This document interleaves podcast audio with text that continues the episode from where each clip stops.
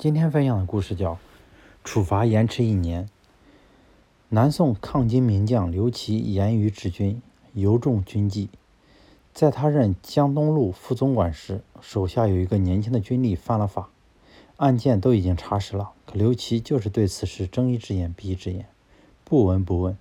大家都觉得很奇怪，可刘琦说：“你们暂时不要管，到时候我自然会给你们一个交代的。”就在大家都觉得这件事情会不了了之的时候，一年后的一天，刘琦忽然传令，将犯法的军吏抓了起来，当着全体士兵的面打军吏五十大板，并且说这是对他一年前所犯罪行的惩罚。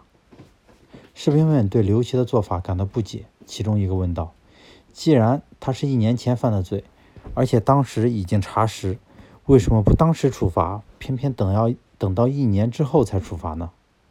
刘琦解释说：“一年前他的确犯了罪，但当我看到调查问卷时，发现他的老母亲正患重病，并且将不久于人世。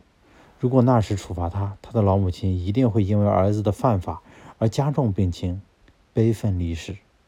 儿子犯罪不能累及他的老母亲，所以我才决定在一年以后处罚他。”士兵们一听，感叹不已，而那个犯罪的军吏。更是泪流满面。从此以后，他洗心革面，作作战无惧生死，成了刘琦的得力帮手。面对犯罪的经历，军力刘琦等到一年后才处罚，体现的是严格执法中的人文关怀。这种人文关怀，既是对法律的敬畏，更是对个体的尊重。